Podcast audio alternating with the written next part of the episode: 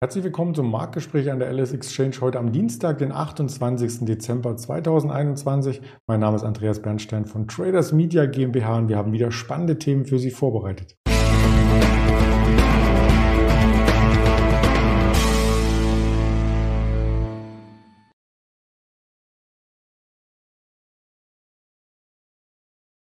Wir blicken auf den DAX und auf den S&P 500. Da gab es nämlich gestern etwas Spannendes zu vermelden auf die Volatilität, auf das Sentiment und auf einzelne Aktien. Und gerade bei der Auswahl äh, dürfte Ihnen als Zuschauer schon klar sein, mit wem wir heute sprechen. Und zwar mit dem Daniel Saurens, den ich recht herzlich begrüße. Hallo Daniel.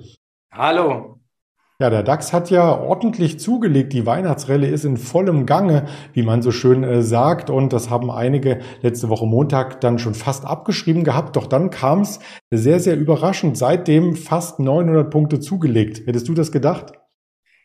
Ja, äh, ein, naja, in, in dieser Dimension vielleicht nicht, aber ich hatte es gehofft und ähm, wir hatten uns auch entsprechend positioniert letzten Montag. Aber wir aufgrund der Weihnachtsrallye, sondern aufgrund der äh, Sentiment-Indikatoren einmal mehr und aufgrund der Tatsache, das wird schon ewig her, aber es ist gerade mal acht Tage her, dass wir am Montag vor Weihnachten ja wirklich alle Horrorprognosen rund um Omikron in Deutschland kumuliert hatten und da hatten sich ja alle überschlagen, wie furchtbar und schlimm alles wird. Und ab Montagnachmittag zeigte sich ja dann schon, dass die Amerikaner da eine andere Lesart haben. Und äh, ja, jetzt ist Weihnachten vorbei. Zum Glück sind auch äh, die Prognosen von Herrn Spahn nicht eingetroffen und sehr viele andere in ihrer ja, ähm, Extensität, will ich mal sagen, nicht. Und ähm, bei den Amerikanern ist es nochmal eine Nummer mehr. Also da wird Quarantäne verkürzt.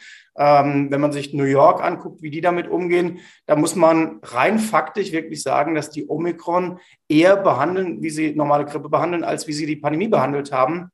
Und ähm, ja, man will jetzt nicht sagen, sie lassen es komplett durchlaufen, aber es geht schon in die Richtung, auch wenn man sich die Fallzahlen anguckt. Und damit bleibt für die Börse einfach wirklich das Fazit, Omikron wird da ausgepreist und äh, die Pandemie wird ausgepreist. Anders kann man ja auch nicht erklären, wenn der S&P 500 jetzt auf den Rekordhoch äh, läuft. Beim Dow sind es ein paar Pünktchen, äh, die Nasdaq, äh, da fehlen auch nur noch ein paar Punkte, dann sind wir auch da auf Rekordlevel. Könnte ja heute schon passieren, wer weiß. Und ähm, beim VDAX New äh, und beim VX, da kommen wir gleich drauf, da sieht es ja nicht viel anders aus. Genau, ich hatte schon äh, Angst, du springst ins nächste Thema rein. Wir wollten noch kurz beim DAX bleiben. Und zwar sieht man, wenn das ausgepreist ist mit den Corona-Themen, dass auch die vermeintlichen Corona-Gewinner hier an Fahrt verlieren. Beim Blick auf den gestrigen DAX ein Bild, wie wir es auch schon letzte Woche gesehen haben. Eine HelloFresh im Minus, die Zalando Minus, Delivery Hero im Minus und die Industriewerte und Chipwerte im Plus. Das wird wohl dann so bleiben, oder? Ja, ganz genau. Das äh, sieht im Moment so aus. Also die Rolle rückwärts wieder, wenn man so will. Ähm, wobei, wie gesagt, in den USA war der, ähm, der Schub nach vorne für die Corona-Profiteure wirklich auch nur sehr, sehr kurz. Also das war mal ein halber Tag. Im Endeffekt ist es so, wenn man sich die letzten Wochen, äh, die letzten zwei Wochen anguckt, dann waren vor allen Dingen ja Kreuzfahrtgesellschaften gesucht, auch wenn deren Schiffe jetzt schon wieder irgendwo rumparken, weil dann natürlich bei der Masse an Fällen, die auftritt, auch auf Kreuzfahrtschiffen Fälle auftreten und dann können sie äh, erstmal nicht mehr weiterfahren, weil natürlich gibt es da Quarantänebestimmungen, klaro. Ähm, aber die Börse guckt durch, ähm, ja, durch Corona, durch äh, Omikron hindurch und da kommt man wirklich zur Lesart, dass man sagt, naja, ähm, man geht jetzt da auch durch und danach ist aber vielleicht wirklich äh, das Ganze äh, geschafft, weil was der Markt natürlich nicht leistet, ähm, und das, das kann er nicht leisten bei keinem Thema dieser Welt, dass man jetzt schon sich überlegt, was könnte irgendwann noch mal kommen, gibt es eine neue Variante. Also so weit geht es dann noch nicht, dass Börse alle Risiken, ähm, die potenziell irgendwo äh, laufen, dann müsste man wirklich fairerweise auch so weit gehen, ähm, alle wirklich zu nehmen aus ganz anderen Bereichen. Und dann wäre man nur im äh, Risikomodus und dass wir da nicht sind, da kommen wir jetzt zur Volatilität. Das stimmt. Die Volatilität, die ist auf dem Rückzug, weil wir ja innerhalb des Handelstages kaum äh, Bewegung in die untere Richtung gesehen haben. Jeden Tag um die 150 Punkte Bandbreite. Das ist eigentlich ein Mittelwert, aber der geht halt nur in eine Richtung. Äh, genau, der geht in äh, eine Richtung nur und äh, das ist ja, wie, du hast es schon angesprochen, äh, fast 900 Punkte, mehr oder weniger am Schnürchen gezogen im DAX. Und äh, beim DAX ist die Bola so Richtung 17 unterwegs. Wir haben im VWX am Montag was recht Spannendes gesehen. Wir kommen recht hoch rein, sogar bei der Vola nach Weihnachten. Und dann Über den Tag hinweg geht's aber äh, deutlich nach unten. Und wenn man dann noch mit einem Seitenblick auf den Fear and Greed Index in den USA guckt, dann sieht man, ähm, den haben wir ja auch oft dabei, dann sieht man, dass da die äh, Abstände zu den kleinen Durchschnitten schon wieder größer werden, dass die Put-Call-Ratios deutlich nach unten kommen, dass einige Risikoparameter schon wieder bei Extreme Greed sind. Die waren vor kurzem noch bei Extreme Fear. Also das dreht sich auch wirklich super schnell. Innerhalb von acht, neun Tagen bist du da äh, von die Welt geht unter wieder auf äh, alles ist ähm, super duper happy. Und äh, in die Richtung sind wir jetzt schon wieder unterwegs von äh, Greed, wo wir schon dicke sind, also Gier auf extreme Gier.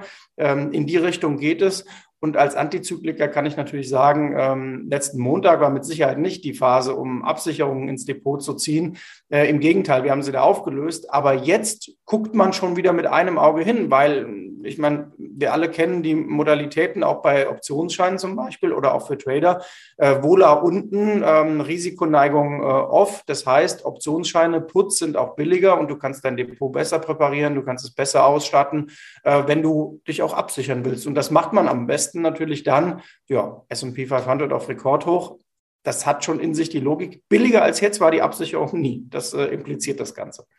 Ja, es hat aber auch ein bisschen gedauert, bis der S&P 500 wirklich intraday das Rekordhoch ähm, schaffte. Nun hat er es gestern geschafft, so ein bisschen schüchtern. Das sieht für mich nach einer Ermüdungserscheinung aus. Ja, gut, die Umsätze, guck mal, zwischen den Jahren sind sehr, sehr gering. Wir haben dreieinhalb Handelstage jetzt diese Woche in Deutschland beim DAX und äh, natürlich, die, ich meine, man sieht es auch an der Nachrichtenlage. Die meisten Investmentbanker sind in Urlaub und die Fondsmanager sind auch in Urlaub. Das heißt, niedrige Umsätze ziehen den Markt. Das konnte man über Weihnachten hinweg ja auch bei Bitcoin oder Ethereum sehen, dass dann ein paar dahin ausgewichen sind und ein paar, ein paar Käufe getätigt haben. Auch das stieg ja. Äh, und das ist so ein Klassiker, wenn du noch ein klein bisschen was nachzuholen hast und aus einer vor Weihnachten ja etwas angespannten Stimmung kommst, dann wird das so zwischen den Jahren nochmal abgearbeitet. Die wahre Börse sehen wir wieder ab dem 3. Januar, das muss man sagen. Und dann wird sich auch zeigen, wie nachhaltig diese Rekordhochs sind. Und dann wird sich auch zeigen, das ist ganz wichtig noch zu dem, was ich am Anfang gesagt habe, ob es dabei bleibt, dass man völlig sorglos ist mit Omikron und so, denn dann dürfte man ja auch bei den Fallzahlen in den USA irgendwie auf Levels sein, wo man sagt, okay, jetzt ist es schon wirklich äh, sehr, sehr, sehr hoch. Ähm, und dann gucken wir, ob die Börse das kalt lässt. Ja, nicht, dass dann der Strom ausgeht. Das bringt uns gleich zu Vata, einen der Werte, die wir dieses Jahr sehr häufig besprochen haben. Um die ist es ein bisschen ruhig geworden in den letzten Wochen. Ja, ein bisschen ruhig ist noch schmeichelhaft gesagt. Der Newsflow ist nicht mehr da, aber vor allen Dingen, wenn man die Warta sich mal anguckt mit ihrer Leistung 2021 gegen den DAX, gegen den S&P und gegen viele andere Indizes und auch Konkurrenzwerte, dann war das eine sehr maue Leistung. Ähm, man konnte die Aktie hervorragend bespielen mit verschiedenen Seitwärtsprodukten. Man konnte sie auch im aktiven Trading wunderbar bespielen, denn ähm, man sieht ja auf dem Chart, dass die äh, eine Bandbreite hat von 60 äh, Euro und mehr innerhalb des Jahres. Aber das Problem ist, sie kommt natürlich eher unten als oben an am Jahresende und zählt damit, das muss man fairerweise sagen, zu den Enttäuschungen 2021. Es gab noch andere Werte mit V, die gar nicht enttäuschten, die man vielleicht vor einem Jahr noch gar nicht im Fokus hatte. Die Valneva, was macht die denn aktuell? Ähm, ich dachte, du meinst Voxeljet. Nein, kleiner Spaß. Ähm, die hatten wir hier noch nie, die ist zu klein. Ähm, ja, weil Neva, das, die alte Story, die Impfaktien tun sich im Moment etwas schwer, weil Neva, das, da geht sogar noch, es geht darum, zuletzt ähm, Booster-Tests waren nicht ganz so vielversprechend, wie es zunächst aussah. Ähm, man wartet ja bei den Impfaktien ohnehin immer erstmal auf die Zulassung. Das gilt auch für Valneva und ähm, als Trading-Instrument auch sehr beliebt. Da tut sich ja zum Teil auch Intraday immer massiv was, äh, sowohl äh, bei einer Valneva als auch bei einer Novavax oder Moderna und BioNTech. Also da kann man ja auch Intraday zum Teil ähm, die Auswüchse nach oben oder wenn die Aktie mal überverkauft ist nach unten, das kann man gut äh, nutzen und sich in das Sentiment etwas reintasten. Ja, und äh, Valneva in dieser Woche auch vielfach gesucht. Ja, wir sind auch um die Weihnachtszeit immer mal wieder natürlich mit Weihnachtsfilmen hier gut unterhalten, ähm, was aber die Frage aufwirft, ob wohl Disney damit alleine das Geschäft und das nächste Jahr bestreiten kann. Denn die Themenparks, das ist ja noch ein großes Fragezeichen, ob die alle wieder öffnen können. Ja, wobei genau das ist der Punkt, wo die Fantasie für Walt Disney möglicherweise herkommt, dass man nämlich sagt, naja, wenn 2022 irgendwann ein einigermaßen normales Jahr wird ähm, in Richtung Tourismus, in Richtung Freizeitaktivitäten, dann sind ja genau die Aktien, also ein paar habe ich schon angesprochen, eben mit Carnival Group oder auch Airlines, aber dann kommt auch eine Airbnb äh, in den Fokus, dann kommt eine TUI wieder in den Fokus und in den USA dann auch mit dem Bereich zumindest auch eine Walt Disney. Äh, klar ist das dann, wenn ich Streaming-Anbieter bin, ähm, auch bei Netflix vielleicht ein bisschen schwieriger, ist die Frage, äh, wie stark sind die Leute dann gesättigt von diesem von dieser Sparte, die man anbietet. Aber äh, grundsätzlich Themenparks wären dann erstmal gut. Und wir haben uns gestern mal angeguckt, wer sind denn eigentlich die Top-Gewinner und Verlierer im Dow Jones in diesem Jahr? Und da ist Walt Disney leider ziemlich am unteren Ende der Skala zu finden, wogegen man den anderen Wert, den wir noch dabei haben heute, am oberen Ende der Skala findet. Ja, da sprichst du dann eher die Daddies an, um mal in der Schublade zu bleiben, die dann den Baumarkt besuchen. Genau, oder die, äh, die Frauen. Ich glaube, es gab in Deutschland ja auch mal eine Serie, wo eine Dame ähm, die Häuser ausgestattet hat. Äh, Tine glaub, Wittler. Ganz genau, ja, genau. Einsatz äh, in vier Wänden. Vier Wänden, genau. Genau, und äh, das, äh, das sehen wir, dass diese Aktien gesucht sind. In Deutschland übrigens ja auch. Hornbach wird von der, äh, von der Börse genommen. Äh, also auch da tut sich einiges. Und heute habe ich gerade heute früh gelesen, der Handwerkspräsident in Deutschland sagt, also ihr könnt vergessen, dass irgendwie Baumaterialien wieder billiger werden oder dass da auch die Nachfrage sich äh, ver, ähm, verringert und das Angebot verbessert. Es wird eher so sein, das bleibt alles sehr angespannt. Auch der Handwerkermarkt bleibt angespannt. Und ähm, ja, dann gilt oft vielleicht äh, sogar selbst ist der Mann, sofern man das kann, oder die Frau. Und äh, Home Depot einer der Profiteure. Schade fast, dass es Praktik Praktiker nicht mehr gibt, was. Vielleicht hätten sie ein paar Jahre noch durchhalten müssen.